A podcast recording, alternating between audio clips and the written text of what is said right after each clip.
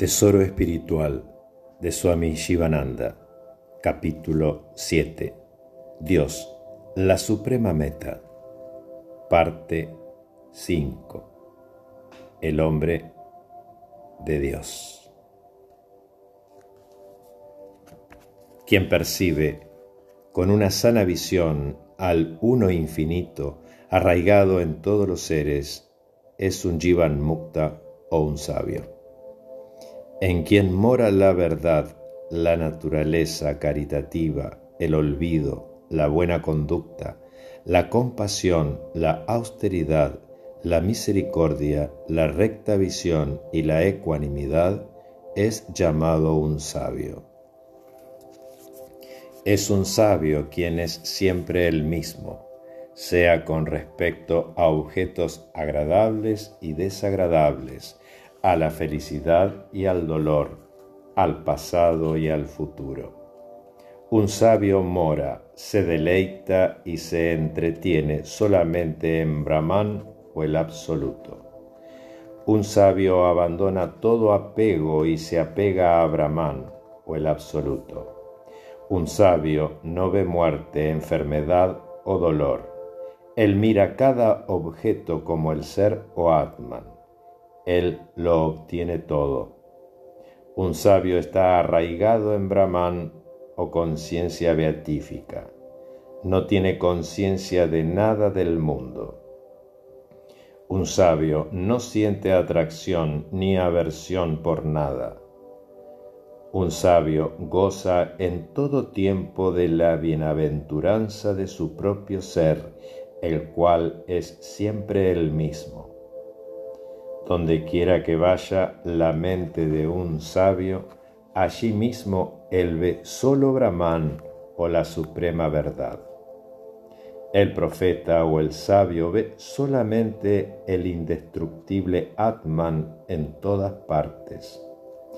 El ñani conoce que Dios es su mismo ser. Un sabio se deleita en Akanda Ekarasa o esencia indivisa su atención está siempre dirigida hacia Akanda Ekarrasa. Él se deslíe en Akanda Ekarrasa. Un Jivan Mukta está actualmente despierto a la conciencia interna, aunque aparente tener conciencia externa. Él aparece como un hombre dormido a causa de haberse pacificado. Los sentidos y los elementos físicos de un sabio están sumergidos en Parabrahman.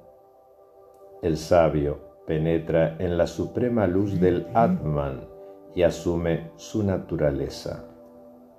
El sabio está liberado y mora en su propia naturaleza como puro Atman. Para el sabio no cabe diferencia entre Parabrahman o el absoluto. Un Jivan Mukta no renace. Un sabio se sumerge en la conciencia pura absoluta y él mismo se convierte en conciencia pura. El sabio se regocija y se libera elevándose por sobre la conciencia física, conociendo que el ser es distinto del cuerpo, de los sentidos y de la mente, conociendo al Atman en su verdadera luz. Quien ve al Atman o ser en todos los seres y todos los seres en el ser, se vuelve intrépido. Él realiza la igualdad en todo. Él consigue el supremo estado de Brahman. Él no odia a nadie.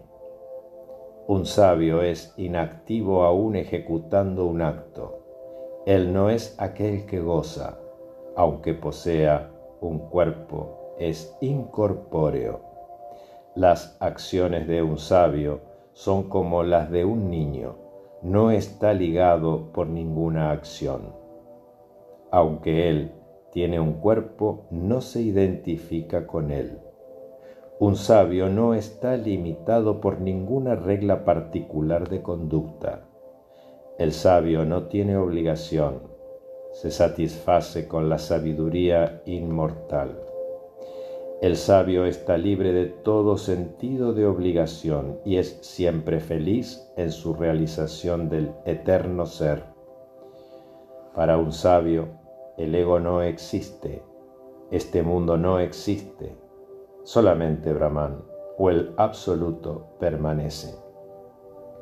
En un sabio emanan constantemente por el conocimiento de sí mismo la paz, autocontrol y otras virtudes similares de una manera espontánea. Un santo es como un árbol de sándalo que da perfume aún al hacha que lo corta.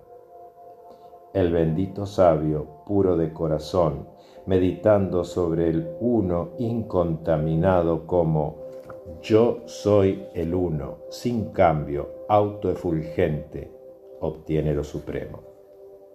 Un sabio consigue la autorrealización por medio de la fe, la devoción, la práctica yoga constante, la concentración, el desapego y el renunciamiento. Solo un sabio tiene el poder de renunciar a los objetos. Un sabio nunca está triste, nunca es indulgente en el goce de los objetos de los sentidos. Él está también por encima de los deseos insaciables, libre de los pares de opuestos, siempre contento. El sabio iluminado se identifica plenamente con el Ser Supremo y permanece sumergido en el absoluto, sin ningún otro pensamiento. Un sabio está libre de penas y de todo sentimiento de pobreza o necesidad. Tiene una absoluta independencia. Es intrépido. El cuerpo de un sabio subsiste para que su causa, karma, se extinga. El cuerpo persiste en un sabio de la misma manera que una tela consumida por el fuego. Aunque posea un cuerpo, el sabio realmente es incorpóreo porque no está apegado a él, no está afectado por los pares de opuestos.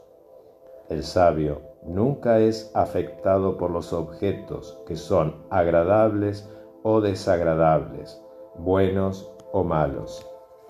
El sabio mira de igual manera la piedra y el oro, los platos exquisitos y el barro del arrozal. Él tiene una visión ecuánime. Un hombre de mundo está sumergido en el cieno de lo profano un sabio realiza su unión con el Atman o el Supremo Ser y es siempre bienaventurado. Si para un sabio el mundo es sólo aparente, no sentirá desilusión cuando lo abandone por irreal. Se prolongará como una memoria.